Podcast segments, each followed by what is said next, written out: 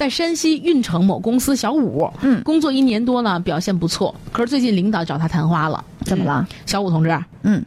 你这工作能力啊可以，嗯，我也觉得是。嗯，但是你你别你别你别觉得是啊，我跟你嗯。提出一意见，啊，什么什么你存在不合群的问题，啊不合群儿，嗯，你特别不合群，同事们都说了啊，嗯。你不愿意和同事们一起吃午饭，可是领导，你看他是这样啊，我那会儿说上大学的时候我就喜欢独处。再说呢，咱们公司员工年龄都偏大，我我这么年轻，我根本就是跟他们说不到上话，而且聊不到一块儿去啊。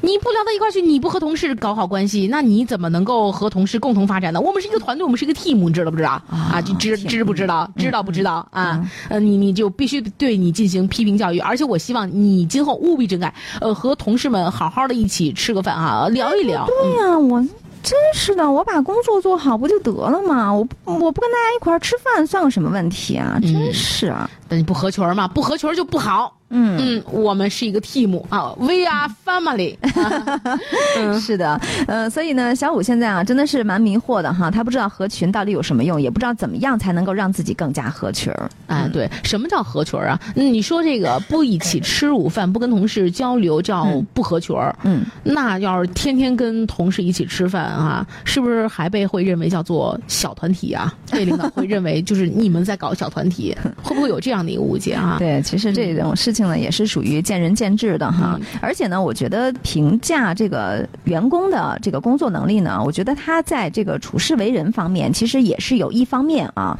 嗯、但是呢，其实有的时候我们都说，这个有人喜欢独处，他虽然是一种就是说自我进化的这种能力，但是呢，过度的提倡其实也并不可取，嗯对。吧？对嗯，，但是你会发现，就是嗯现代人啊，尤其嗯对我们现在来说，很多人是嗯那种喜欢独处的。就是你会发现，这个呃通讯时代啊，这种电子时代到来，我们越来越孤独和寂寞了嘛。嗯呃，你每天在微信上可以和你你远在十万八千里的朋友聊天儿啊，然后呢，嗯，只知道更多的信息，知道大家的近况，但是你会发现。距离会越来越远了。啊你没有那种就是呃很亲密的的那种感觉了。嗯反而觉得很孤独。而且呢，我觉得大部分男士会有这样的一个，就是希望独处的时间，比如说一些。成年男士啊，嗯。这个在回家之后，比如说他八六点半就到家了，嗯。但是他会选择在车上坐一会儿，啊，嗯，然后呢很多有这种情况。对，独自放空一下思想。有些人他是这么跟我们节目里边互动的，嗯。说就是因为我们要把你们的节目听完，多么牵强的一个理由啊！我我自己都不太相信，你知道吗？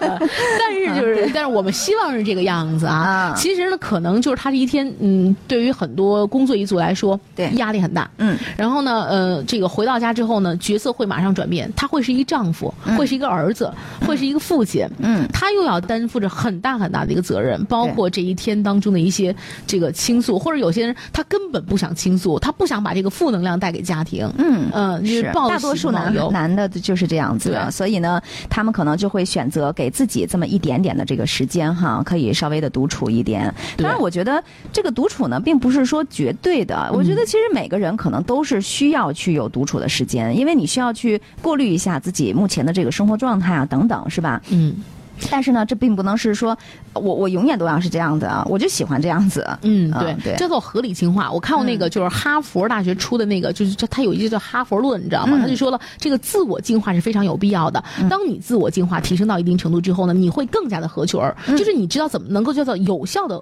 入入入群。嗯呃，不是我一上来以后我就跟你们尬聊，对聊大家都挺烦我的，也没什么意思了。但是我知道我自我进化之后，我沉淀之后，我知道有什么样的一个合理的一个状态进入到我们的群体当中，嗯会更加的有效的增加大家的一个叫做合群的一亲密度。对，嗯所以呢，这就是给我们很多的一些像这个小五一样哈，就是有一些职场小白，确实是不太清楚刚来这个单位之后怎么样和其他的一些员工，特别是他所说的年纪大一点的人，到底是怎么去相处，嗯，对吧？嗯，我觉得还是需要他去呃稍微的反思一点哈。对，嗯但是呢，我觉得大家也不要过分的哈要求新人哈，毕竟慢慢来嘛。嗯。